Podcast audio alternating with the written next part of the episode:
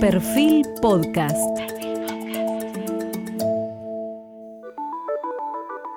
Periodismo puro.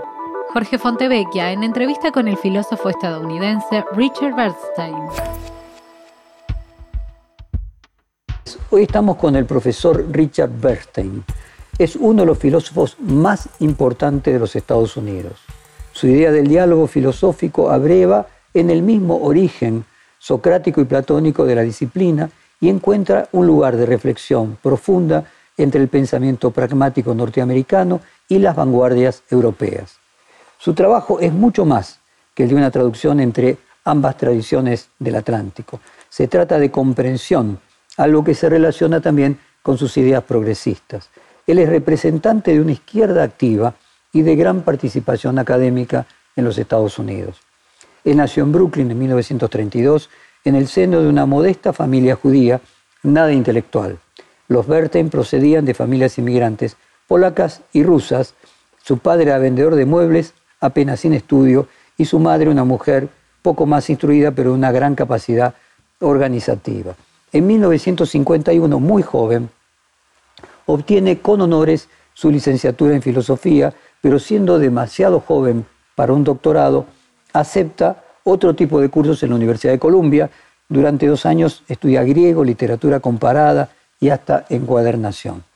Finalmente obtiene su grado eh, en 1953 con summa cum laude y tiene muy decidido hacia dónde quiere encaminarse. Y él, la Universidad de la Lee, una de las pocas donde la filosofía analítica no la había colonizado y una opción muy atractiva, no solo para él, sino también para Richard Rorty, compañero de estudios en Chicago. Luego, Richard Berten enseña marxismo, enseña existencialismo e incluso teoría constitucional. Entre 1953 y 1954, un curso de George Schrander sobre la fenomenología del espíritu le cambia totalmente su vida filosófica. Luego devora un libro que se publica por entonces, Investigaciones Filosóficas de Wittgenstein, y también cambiará la cabeza de él y de su generación. En 1965, luego de su salida en Yale, él enseñó en Harvard for College. En 1989, Berten fue elegido presidente de la División Este de la Asociación de Filosofía Norteamericana, pronunciando un discurso presidencial titulado Pragmatismo, Pluralismo y Curación de las Heridas. Ese mismo año fue invitado a unirse a la Facultad de Posgrado de la New School for Social Research de la ciudad de Nueva York. Entre muchos otros textos escribió Filosofía y Democracia, John Dewey, ¿Por qué leer Anna Arendt hoy? y Encuentros Pragmáticos. Vamos a, comenzar preguntándole al profesor Bernstein. Profesor, en la edición castellana de los trabajos filosóficos de Charles Peirce, se comienza con un poema de Emerson. La vieja esfinge mordió su abultado labio, dijo, ¿Quién te enseñó a llamarme por mi nombre? Soy tu espíritu, mi compañero más cercano. De tu ojo soy la luz resplandeciente. La filosofía es esa luz que ilumina en los ojos de la contemporaneidad y en qué coincide y en qué consiste al mismo tiempo esa iluminación con la filosofía. No conozco exactamente el poema, uh, pero Emerson no solo es una figura tremendamente importante uh, en términos de Estados Unidos, uh, también es una figura de tremenda influencia en el uh, movimiento pragmático.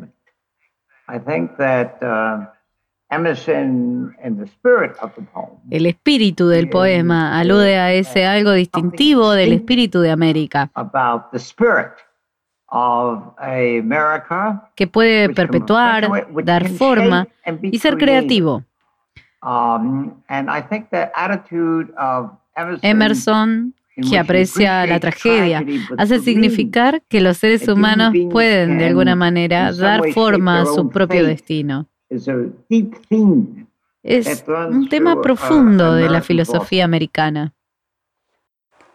Profesor, ¿y qué le sugiere a usted la idea de lucidez? ¿Es un concepto ético o nociológico?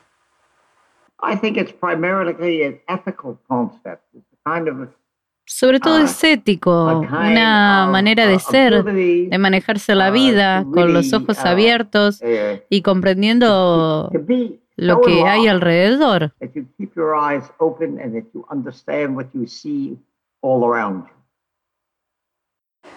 Es habitual que los políticos y economistas se autodefinan como pragmáticos. La vulgata comprende el concepto como lo contrario de dogmatismo. Un economista pragmático, por ejemplo, es aquel que puede aplicar estrategias ortodoxas en un momento y heterodoxas en otros. Ahora, ¿cómo piensa y cómo actúa un filósofo pragmatista? Cabe distinguir entre eh, lo vulgata sobre el pragmatismo y el sentido del pragmatismo que desarrollaron los filósofos estadounidenses. Um, Vulgarmente se dice que es pragmático alguien capaz de conseguir algo sin principios.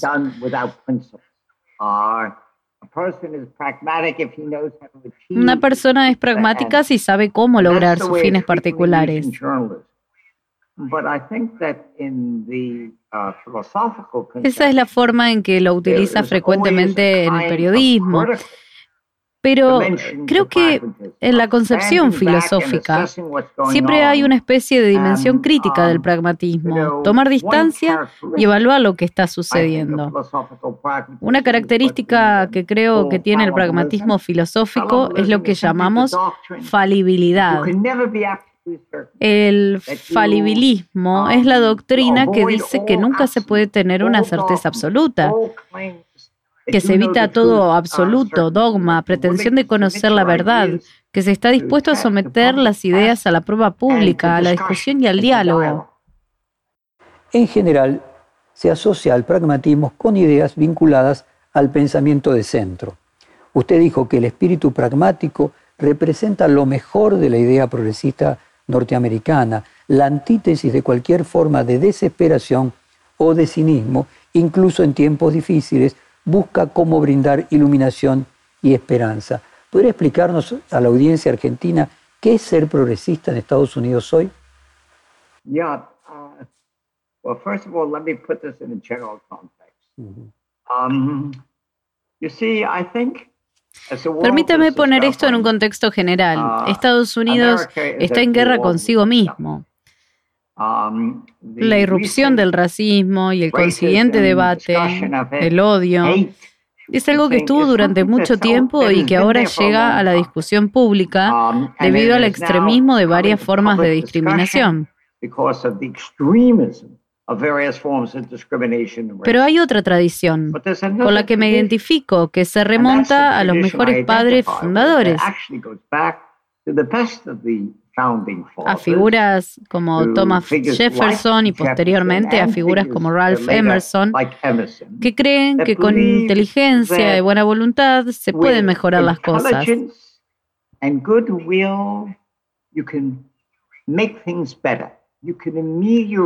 Si no puedes eliminar por completo los males de este mundo, es posible trabajar constantemente para mejorar la tierra, la situación y en particular para mejorar la de quienes están oprimidos y discriminados.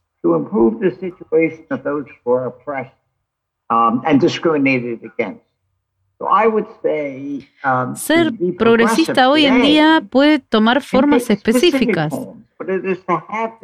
Pero es tener la actitud de aliviar algunas de las tremendas injusticias y formas de discriminación, no solo de Estados Unidos, sino en todo el mundo.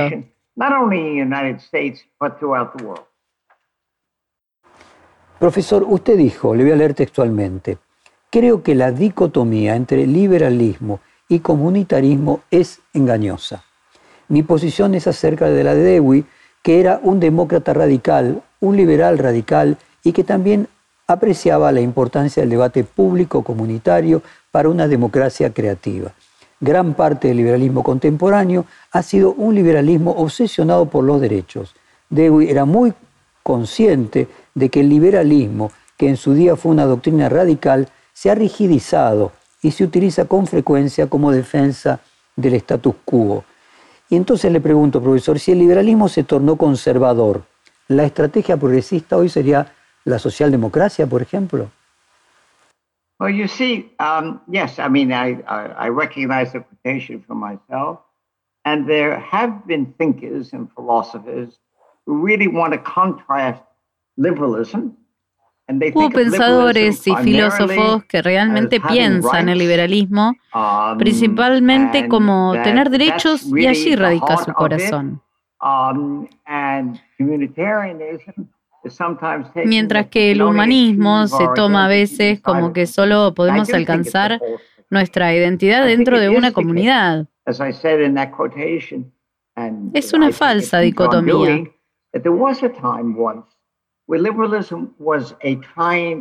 Tal como lo tomó de John Dewey, hubo una época en la que el liberalismo era una doctrina extremadamente progresista. Uh, lo fue en el siglo XVIII, cuando la gente um, combatía el autoritarismo y los diversos dogmatismos. Desgraciadamente, para mucha gente, hoy el liberalismo es la defensa del status quo, de no cambiar, de mantener um, las cosas como están. Simpatizo con la tradición de Dewey. Uh, Debemos radicalizar el liberalismo, hacer que tienda hacia una democracia más inclusiva. Muchos conservadores se oponen a esto, pero yo estoy del lado de los que quieren una sociedad más inclusiva. Una de las cosas terribles en los Estados Unidos es la tremenda desigualdad entre los muy ricos y los muy pobres. Cada vez es peor.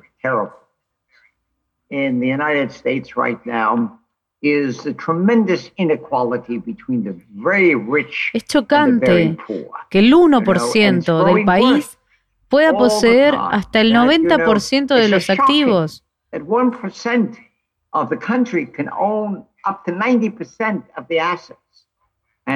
Por eso estoy a favor de los programas que intentan redistribuir para ayudar a los pobres y a la clase media.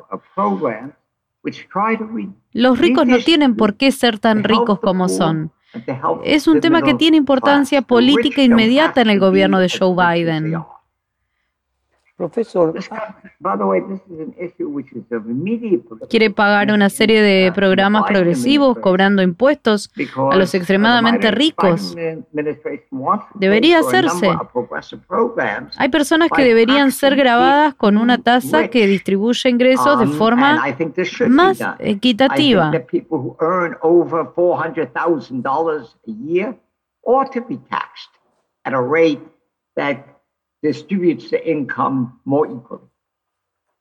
¿Y por qué se dice en Estados Unidos que una persona progresista es un liberal? ¿Hay algún vínculo entre ser liberal y abrazar las ideas del liberalismo económico o son cosas diferentes? I actually think that something new is happening in America. Algo nuevo está sucediendo en Estados Unidos. La gente está haciendo una distinción entre los liberales en general y aquellos que creen que el mejor gobierno es el menor gobierno.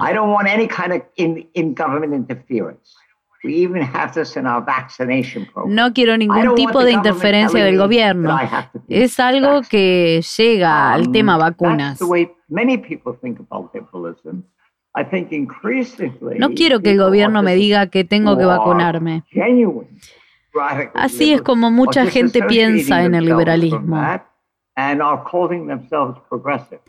Cada vez más, la gente auténticamente liberal se desvincula de eso y se llama a sí misma progresista.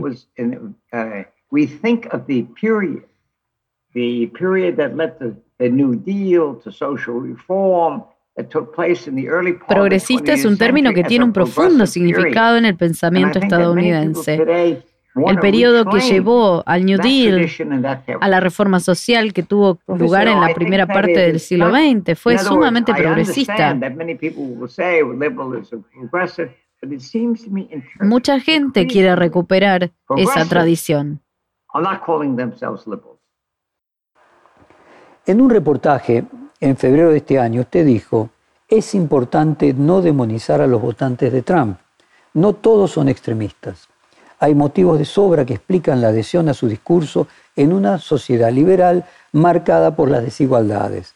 Para analizar y combatir al trumpismo no sirven los absolutos, lo importante es intentar entenderlo. Y quiero preguntarle, ¿la ira es una de las características de ese pensamiento trumpista y cómo entenderlo?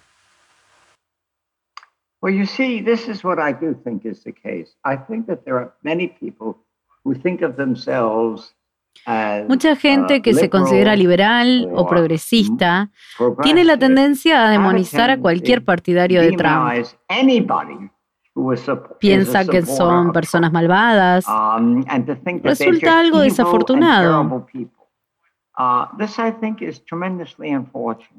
en realidad no se quiere reconocer que Trump ganó las elecciones en 2016 porque había un gran descontento en todos um, Estados Unidos especialmente en regiones rurales y otras que vivieron procesos de desindustrialización.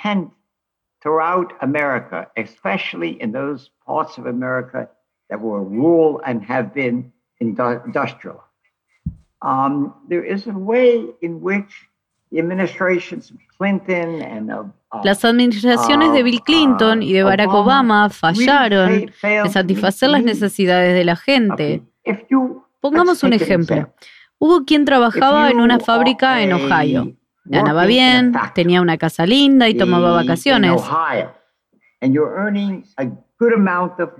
Perdió el empleo y no hay, no encontró otro decente. Uh, Quienes lo consiguieron debían trabajar en una cadena de comida rápida. You lose your job and there are no decent jobs available to, to, to you. And you now, if you get a job, have to work at um, in a fast food thing after living a structured, dignified life. There's surely going to be a lot of anger. And there are a lot of people. Esa persona, luego de vivir una vida estructurada y digna, seguramente tenga mucha ira. Esas personas no son demonios. Están radicalmente descontentos por cómo eran ignorados y abandonados en Estados Unidos. Para algunas personas hubo buenas razones por las que votar contra los demócratas. Por eso se inclinaron hacia los republicanos. Mi esperanza es que en un país tan polarizado como el mío, debe haber mayor comprensión mutua de las personas con diferentes puntos de vista políticos en lugar de los insultos y el odio y la demonización, cosas observables en los extremos. La gente de Trump demoniza a las más progresistas y la gente progresista demoniza a los otros. Eso lleva a un desastre. Tengo la esperanza de que el país avance hacia un mayor civismo, debate, comprensión de por qué la gente está tan descontenta, frustrada y enojada.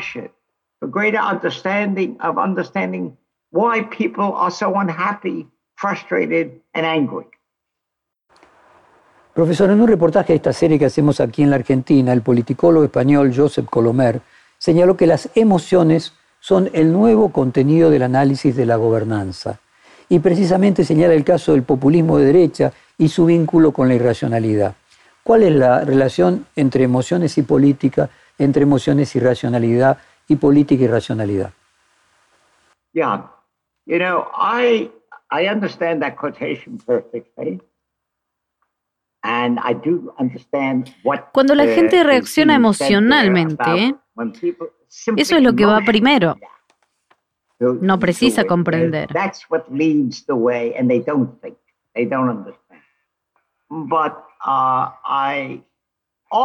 Es algo que puede llevar a una uh, dicotomía engañosa. Es decir, la realpolitik no es solo racional.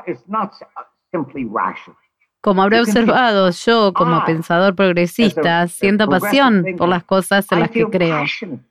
Es algo que mm, forma parte de mi perspectiva. Um, Hay emociones o pasiones que pueden resultar muy positivas. También existen situaciones extremas en las que la gente actúa emocionalmente sin pensar.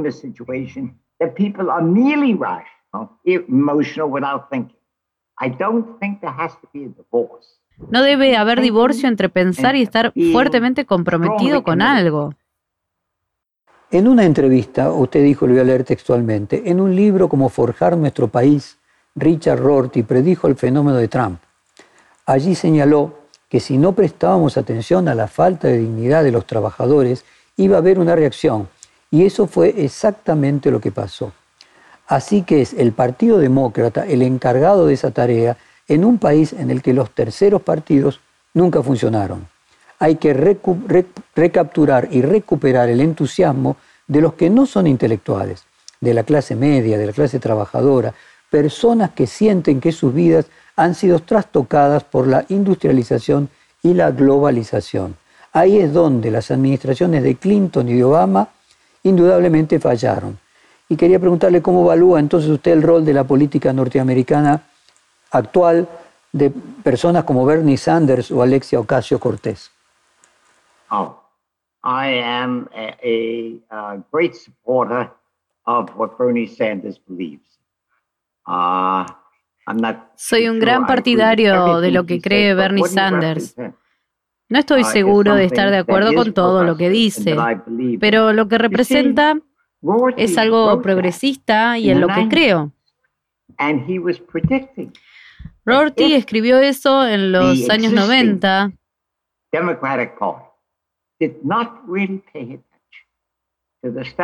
Predijo que si el Partido Demócrata existente no prestaba atención a la situación y dignidad de la gente trabajadora, uh, entonces se produciría lo que pasó más tarde. Esto conecta con el punto anterior, antes sobre cómo no se puede demonizar a las personas que perdieron sus puestos de trabajo, posición, el sentido de comunidad que los convocaba es lo que pasó. Es el resultado de la globalización.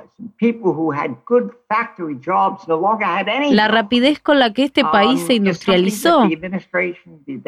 La gente que tenía buenos trabajos en las fábricas los perdió. Y la administración demócrata lo subestimó.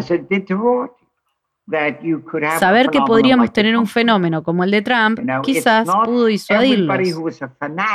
En las últimas elecciones, más de 70 millones de personas votaron a Donald Trump. No son fanáticos ni extremistas. Son personas que están frustradas, enfadadas, que han perdido el sentido de pertenencia social. Personas que piensan que hay una enorme desigualdad, que no se presta atención a la clase media y a los pobres. Y hasta cierto punto tienen razón.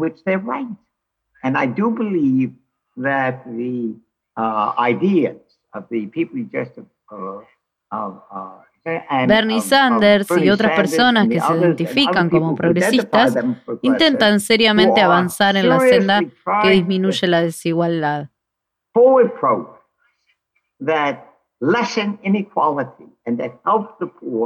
Simpatizo con ese marco conceptual y humano.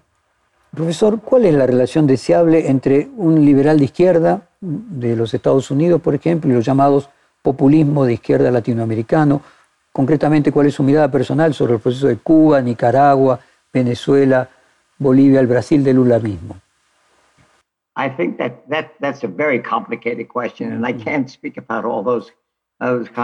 Es una cuestión muy compleja. Argentina is a good example. No puedo hablar de um, todos esos países. Argentina es un buen ejemplo. En Argentina existen lo que llamamos populistas extremos. Pero también hay un tipo de uh, populismo positivo. Uh, Estuve en Buenos Aires varias uh, veces y me ha impresionado lo que considero son los movimientos progresistas. Gente que intenta mayor igualdad para las mujeres, eh, mujeres que se preocupan por los derechos humanos, por las cuestiones de los derechos. Percibo que hay una sociedad más progresista. Veo el poder de todo aquello. Y también veo paralelismo con los extremistas con los que me desvinculo que se llaman populistas, pero que realmente no piensan en un sentido progresista. Hay una ironía aquí porque en este país el populismo a principios del siglo XX era un término positivo, no negativo. Hoy se convirtió en negativo. Profesor, ya que usted menciona Argentina, en la Argentina existe una tradición antipopulista que reúne expresiones de derecha, de centro derecha, de centro izquierda a lo largo del tiempo. ¿Cuál es el marco de las alianzas más lógica para un partido liberal de izquierda? ¿Una alianza antipopulista o una alianza antiderechista?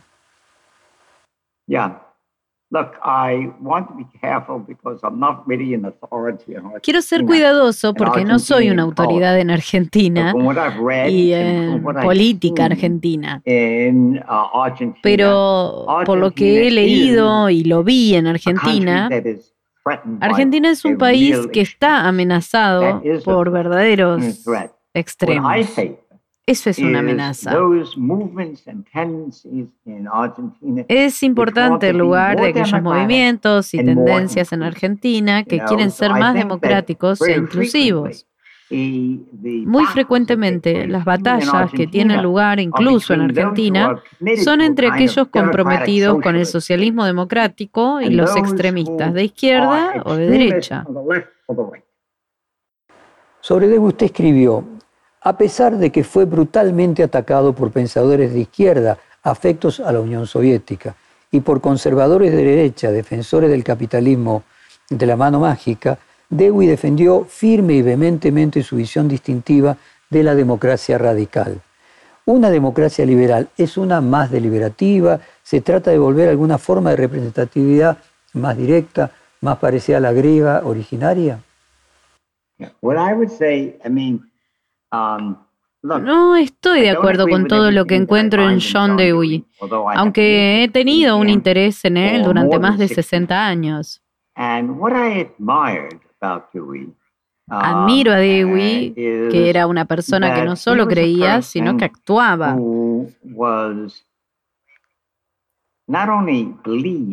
Estaba comprometido con la democracia radical.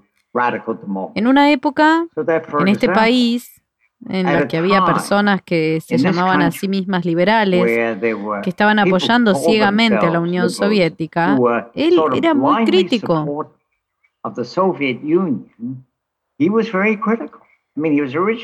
al principio estuvo muy impresionado uh, con la Revolución Rusa, pero rápidamente comprendió lo que significaba el estalinismo.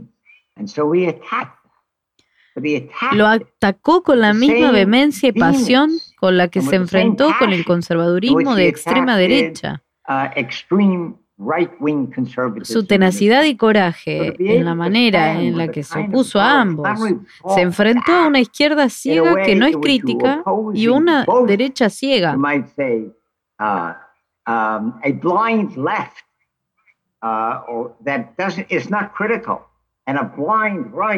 Eso es ser un demócrata liberal radical. Profesor, usted también dijo, le voy a leer textualmente, hay gente que cree que la democracia es el libre mercado, otros que es solo el voto. Yo no creo que ese sea el corazón de la democracia. Democracia es un conjunto de prácticas sobre cómo tratás a los demás.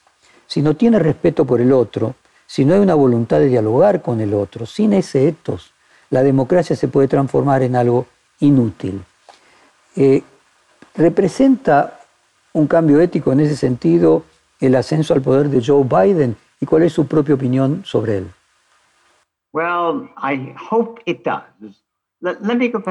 Espero que así sea. Aún hay gente que piensa que la democracia es la libre empresa o el gobierno mínimo. Uh, Piensan que el libre mercado es sinónimo a la democracia.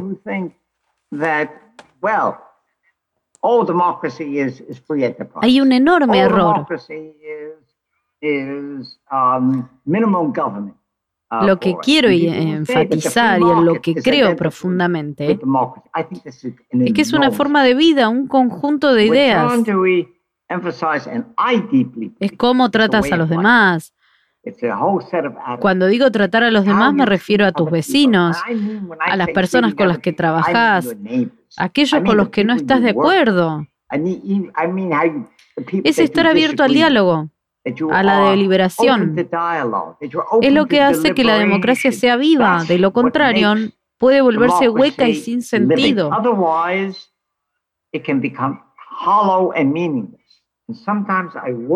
Y a veces me preocupa, uh, si puedo referirme a mi propio país, que eso es lo que esté ocurriendo, que la gente no esté viviendo una vida democrática abierta a la deliberación. Nuestros políticos se llenan la boca de democracia y muchos de ellos no creen en lo que estoy hablando. La discusión libre, la deliberación abierta, la equiparación de las personas de diferente grado. El riesgo es convertirla en un uh, cliché, en algo vacío. Los progresistas, como usted señala, como Bernie Sanders, se oponen realmente a este vaciamiento de la democracia como una mera palabra vinculada a la libre empresa. Uh, Tenemos que recordar que la democracia es una idea que se remonta a los griegos, a la concepción política griega. La democracia es algo que existía mucho antes de que hubiera algo llamado la libre empresa o el capital.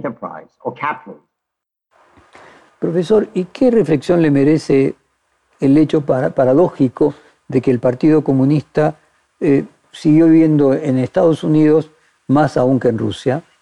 Um, uh, es una anomalía.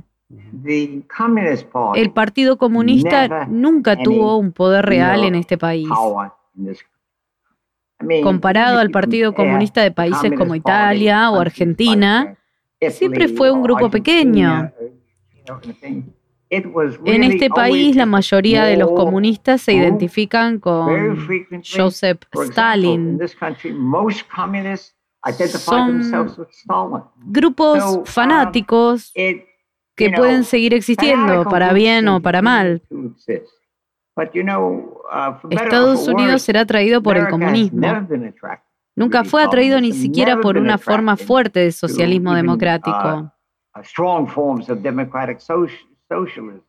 Es solo una curiosidad de la historia y no dice mucho acerca de la política real de mi país.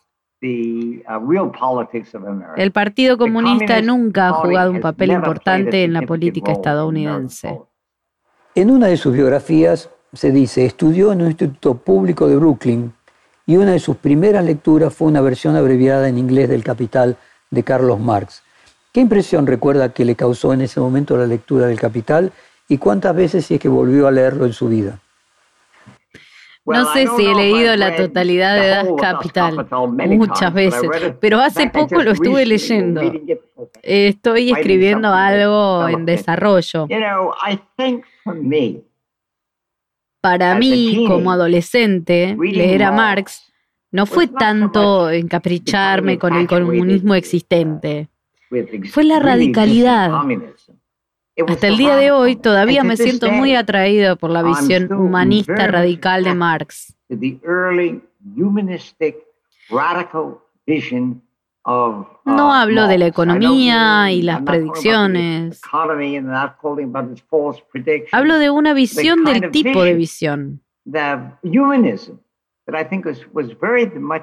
El humanismo, que uh, creo que era lo que estaba descubriendo, lo leí como una forma de ser más abierto y radical, en lugar de convertirme en un comunista doctrinario. ¿Y qué impresión le causó, profesor, la lectura de investigaciones filosóficas de Wittgenstein? You know, I'm old enough soy lo suficientemente mayor como para haber estado vivo cuando se publicaron por primera vez las investigaciones um, filosóficas. Aún tengo una profunda simpatía por una serie de cosas en la investigación filosófica. En mi lectura de la investigación filosófica hay muchas cosas que se coherentizan con la tradición pragmática. Uh, Simpatizo profundamente con su línea uh, investigativa.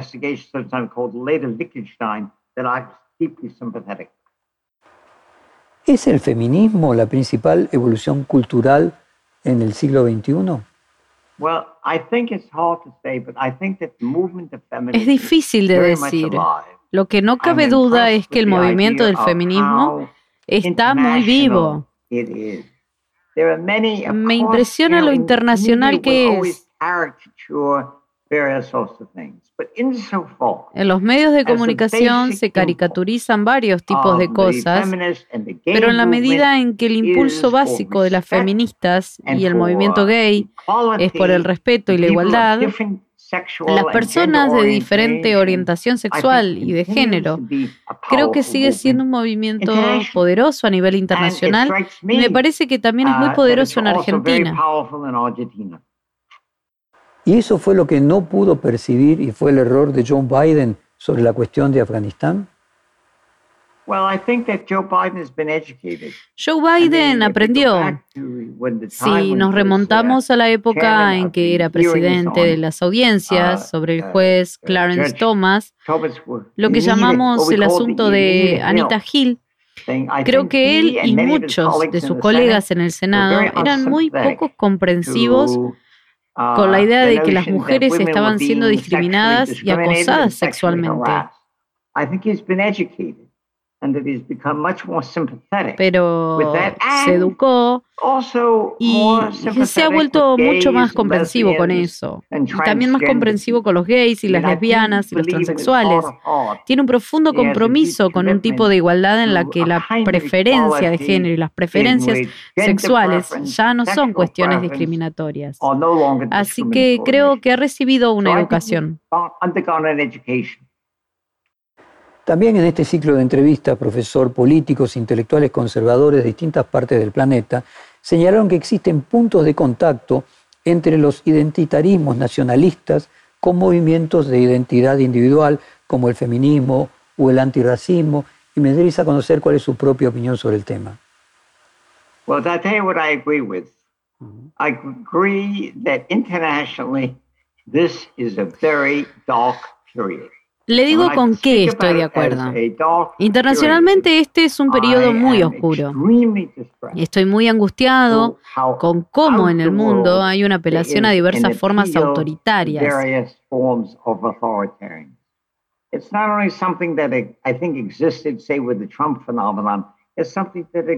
Trasciende el fenómeno Trump, impensable en otros tiempos.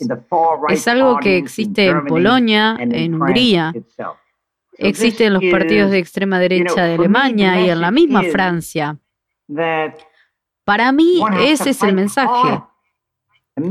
Hay que combatirlo con fuerza y hacer realidad la democracia en un momento en el que hay un llamamiento tan amplio al apoyo a los dictadores o demagogos y a líderes autoritarios. Es un nuevo fenómeno que se está produciendo.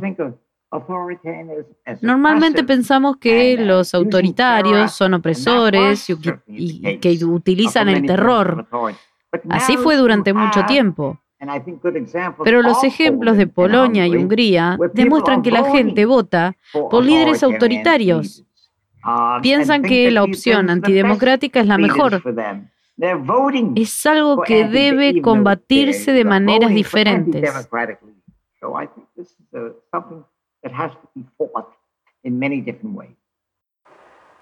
En una entrevista anterior, usted dijo, francamente nunca me he considerado ningún tipo de ista, aunque por supuesto he estado muy influenciado por los pensadores pragmáticos. Siempre me ha interesado diversos pensadores, tanto de la tradición angloamericana como la de la Europa continental. Como he escrito sobre los pragmáticos, así como Wittgenstein, Others, Habermas, Heidegger, Gadame, Derrida, Foucault y muchos otros.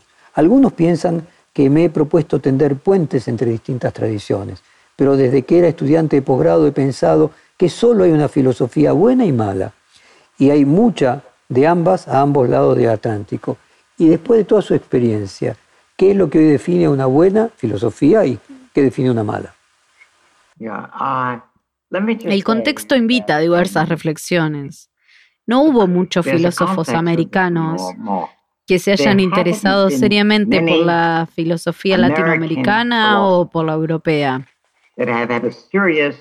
Pienso en la cita que usted mencionó. Uh, Latin American philosophy or in philosophy that goes on in Europe.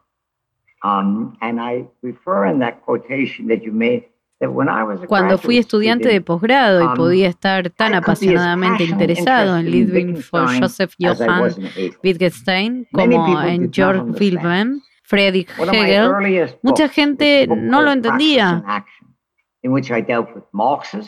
Uno de mis primeros libros fue La práctica en acción, en la que trataba al marxismo, al pragmatismo, la filosofía analítica y el existencialismo.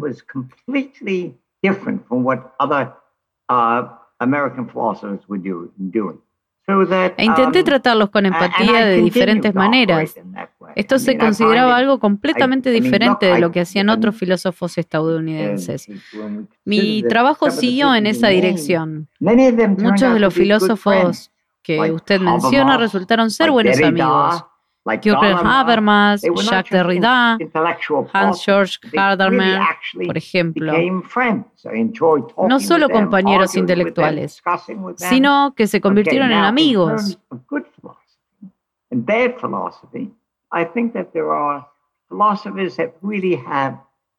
Me gustaba hablar, discutir, debatir con ellos sobre la buena y mala filosofía. Hay filósofos que realmente tienen perspicacia, son capaces de ver algo nuevo. Es una de las marcas de un gran filósofo, un buen filósofo. Ver algo nuevo y articularlo. No tiene nada que ver con la tradición o la escuela de la que proceda. Hay otras personas que son solo imitadores o escolásticos. Hay pensadores escolásticos que copian lo que otros hacen. Eso pasa entre los anglosajones y los europeos. No me interesa lo que hacen. Me atrae la creatividad, la originalidad y la perspicacia. La gente de la que pueda aprender.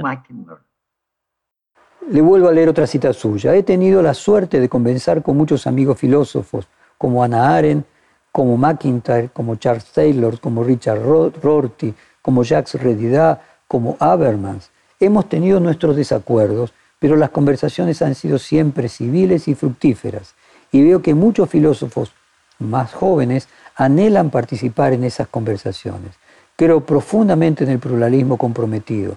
Mi esperanza es que este espíritu de diálogo amistoso y comprometido marque el futuro de la filosofía. Me pregunto, independientemente de su deseo de tender puentes, ¿es lo mismo o se lee de la misma forma la obra, por ejemplo, de Derrida o de Habermas de un lado y de otro del Atlántico? Es muy oportuno e interesante el planteo. La gente se educa en Francia o Alemania. Vería a alguien como Jacques Derrida de forma muy diferente a la mía. Pero lo que se ve en mi carrera filosófica, lo que busco, incluso con gente con la que no estoy de acuerdo, es cuál es un terreno común que compartimos. Fui elogiado por mi capacidad de entrar en otra posición filosófica con comprensión y empatía. Creo que eso ayudó a fomentar la amistad con los mencionados. Puedo usar esto solo para añadir algo a ello. Creo que llegué a la filosofía en un momento muy afortunado. Fue en el periodo posterior a la Segunda Guerra Mundial, una época de gran optimismo. Existía la certeza de que la filosofía hacía la diferencia. Parecía que los filósofos podíamos ayudar a cambiar el mundo para mejor. Había una apertura. La filosofía para mí era la vida de la mente. Y sé, porque buenos amigos, que así fue para todos nosotros. Así lo era también para Derrida. Por desgracia, creo que lo que ha sucedido en la vida académica es que se ha convertido en una profesión. Y la idea de una visión a gran escala es algo que por desgracia no siempre se fomenta. Una buena parte de la filosofía actual me parece absolutamente aburrida e irrelevante para lo que ocurre en el mundo. Y ese no es el tipo de filosofía en el que creo.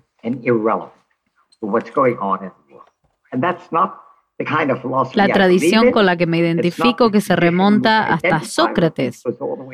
Soy lo suficientemente anticuado como para creer que la filosofía es una disciplina que te ayuda a enfrentarte a la pregunta cómo debemos vivir. Esa era una pregunta de Sócrates.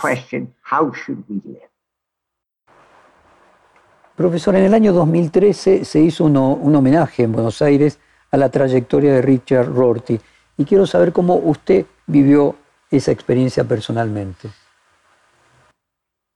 Richard Rorty era uno de mis amigos más antiguos y cercanos. Nos conocimos en la Universidad de Chicago. Yo tenía 17 años y él 18. Y seguimos siendo muy amigos. No solo fuimos a la universidad, sino que también fuimos a Yale. Y cada uno de nosotros desarrolló su interés por la tradición pragmática con diferente énfasis. Hemos tenido muchas disputas y muchos desacuerdos, pero es un pensador que tuvo una influencia muy profunda en mí. Um, Fue una figura muy controvertida y discutida, sobre todo en los años 70, 80 y 90. Lo que estoy viendo um, ahora es una especie de redescubrimiento. Hay antologías, nuevos escritos que son mucho más respetuosos, matizados y agradecidos.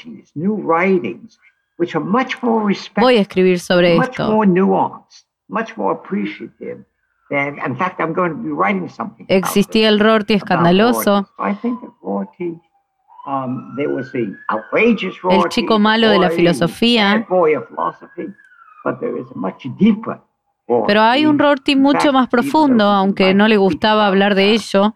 Creo que era un pensador profundamente moral y humanista. Y creo que el espíritu de Rorty es algo que necesitamos mucho hoy en día.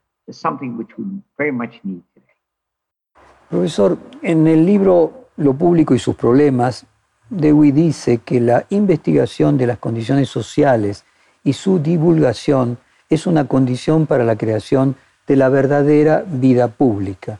Pero, después de todo, esa investigación y sus resultados no son más que herramientas.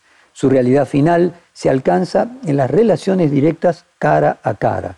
La lógica, en su verdadera realización, vuelve a adoptar el sentido primitivo de la palabra y del diálogo. ¿Dónde termina la filosofía y dónde comienza la acción política? Ya, Uh, let me first address the first part of the question. Uh, we have to remember that the public uh, and its problems Permítame abordar primero la primera parte de la pregunta. who at a certain point shared a great deal of Dewey, with, with Dewey, Hay que recordar que el público y sus problemas fue escrito en parte como respuesta a algunos de los escritos de Walter Lippmann, que en cierto momento compartían una gran cantidad de, experiencias con Dewey, pero cada vez estaba más desanimado con la persona común y su capacidad para entender la política. Sugería que el Partido Demócrata sea dirigido por expertos, personas que entendieran los asuntos. Dewey reaccionó ante eso. Sostenía que la cura para la democracia es más democracia. Si estaba de acuerdo, es en que había habido un eclipse de lo público. Fue un eclipse de los espacios donde la gente podía discutir con deliberación. Pero no quería una sociedad gobernada por expertos. Tenía una enorme fe en la gente común y creía que se podía educar a la gente y llevarla a un nivel en el que se convirtieran en ciudadanos um, informados. Es algo que comparto, al menos como objetivo. uh, Pero llegamos a la política, que no es una cuestión de educación formal, es una cuestión de sensibilidad, de cómo se trata It's a otro matter of tipo de personas. me that you cannot Me parece que no se puede conseguir una política solo leyendo filosofía. Philosophers are not there to tell what is to go on, but it, Los filósofos no están para decir qué hay que hacer, pero la filosofía sí puede ayudarnos a entender lo que significa tener una vida política robusta, en la que haya deliberación y discusión. Tiene un papel importante a la hora de subrayar y realzar la dignidad potencial de la política, el potencial de dignidad. heightening the potential dignity of politics. The potential dignity. Profesor, ¿y cuál es su vínculo personal con las ideas de John Rawls? ¿Y cuál es el vínculo entre el pensamiento y la acción política que usted adscribe a la de John Rawls o se diferencia de él? Yeah. I mean that that is a very complicated question which is hard for me to answer in a few few ways. Es una pregunta muy complicada, me resulta difícil de responderla. En algunos aspectos soy un gran admirador de the Rawls y en the particular el political último, el del liberal. liberalismo político. El propio Ah. Rawls no era lo think suficientemente radical, que no was not apreciaba lo mucho que hay en la no. sociedad que está socavando la democracia e incluso in en su comprensión de la sabiduría pública. uh, uh, Así creo uh, eso. Y creo que está ocurriendo ahora que la gente está empezando a radicalizar sus uh, ideas, en el sentido de tomar lo que parece muy abstracto, muy general, muy a propósito, para tratar de relacionarlo con la vida real. taking what seems very abstract, very general, very applicable, and trying to relate it to real life situations. Profesor, Francis Fukuyama, también entrevistado en esta serie de reportajes, dijo considerarse heredero del pensamiento de Hegel. Él concibe su fin de la historia como una prolongación de las ideas de la dialéctica en el curso histórico. Dice que hizo lo mismo que Marx, nada más que el fin de su historia distinta que la de Marx. ¿Cuál es su interpretación política ligada al neoliberalismo? ¿Fue una tergiversación? Y hoy en retrospectiva, ¿qué piensa aquellas ideas de Fukuyama de fin del siglo XX? Uh, first of all, I want to say, En primer lugar, quiero decir que yo también soy un pensador profundamente influenciado por Hegel. Pero la tesis sobre el fin de la historia estaba equivocada.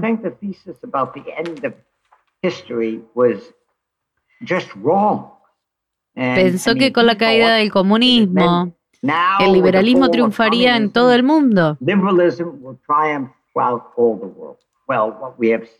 Desde from 1989 vimos 1989 is how que es algo falso. Soy muy escéptico con la gente que luego habla del fin de la historia o de la ideología como hizo él. Desde entonces, él ha modificado su punto de vista, pero yo fui muy crítico cuando salió ese libro. Creo que no entendió la situación política en la que nos encontrábamos. Profesor, en otro libro de John Dewey, Democracia Creativa, la tarea que tenemos pendiente, él escribió que las garantías meramente legales de las libertades civiles, de la libertad de creencias, de expresión o de reunión, son un pobre aval sin la vida cotidiana, la libertad de comunicación y el intercambio de ideas, hechos y experiencias se ven trabados por la sospecha mutua, el abuso, el miedo y el odio. ¿Qué cree usted que pensaría Dewey hoy en las redes, sobre las redes sociales y cuál es también su propia mirada sobre la sospecha mutua, el abuso, el miedo y el odio que hoy se vive en los medios? Yeah. The first thing I would say is this that that essay, Ese libro que Dewey escribió 80 cuando tenía Dewey wrote when he 80 was años 80 years old, es mi texto is my favorito entre los suyos. Ahí es donde plantea que la verdadera he democracia es una forma de vida, que la verdadera democracia implica liberación. implica un tipo de discusión. Uh, Dewey escribió esto mucho antes de que existieran las redes uh, sociales. I mean, Hoy sabemos Que las redes social sociales no son algo que deba ser alabado o uh, condenado. Pueden convertirse en un vehículo para las cosas más horribles. Sabemos que el terrorismo y el odio pueden propagarse a través de las redes uh, sociales. Sabemos que la gente puede ser básicamente perseguida y que hay acoso que tiene lugar en ellas. También, no debemos olvidarlo, y esto fue parte de la visión de los primeros fundadores de Internet, es un uh, vehículo en el que muchas personas podrían ponerse en contacto y tener discusiones y llegar a conocer a personas que nunca serían capaces de conocer físicamente. Así que tenemos que ver su ambigüedad. Creo que ahora estamos en un periodo en el que algunos de los beneficios de las redes sociales son cada vez más prominentes. Uh, no creo que haya una solución sencilla para este tipo de problema. Uh, creo que tenemos que reconocer tanto los aspectos buenos como los malos de Internet y las redes sociales. Profesor, estamos llegando al final de nuestra hora de entrevista y no quiero terminarla sin preguntarle cuál es su propia opinión de la polarización que no solamente se da en la política, sino se da en los medios de comunicación, especialmente en la televisión y cómo esta afecta a la democracia y al debate público. Mi hija es periodista de investigación.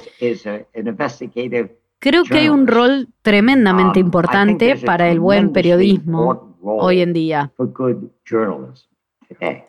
Necesitamos que el periodismo saque a la luz algunas de las injusticias y los horrores que se producen. Pero también creo que las redes sociales han contribuido con demasiada frecuencia a la polarización que se está produciendo, no solo en este país, sino en todo el mundo. De modo que los medios de comunicación reflejan, por desgracia, los malos aspectos de la polarización que se ha producido. Déjeme hacer una analogía. En este país uno de los periodos muy malos que asociamos con Joe McCarthy. Acusaba a todo el mundo de ser comunista, todo el mundo era traidor y tenía un tremendo número de seguidores.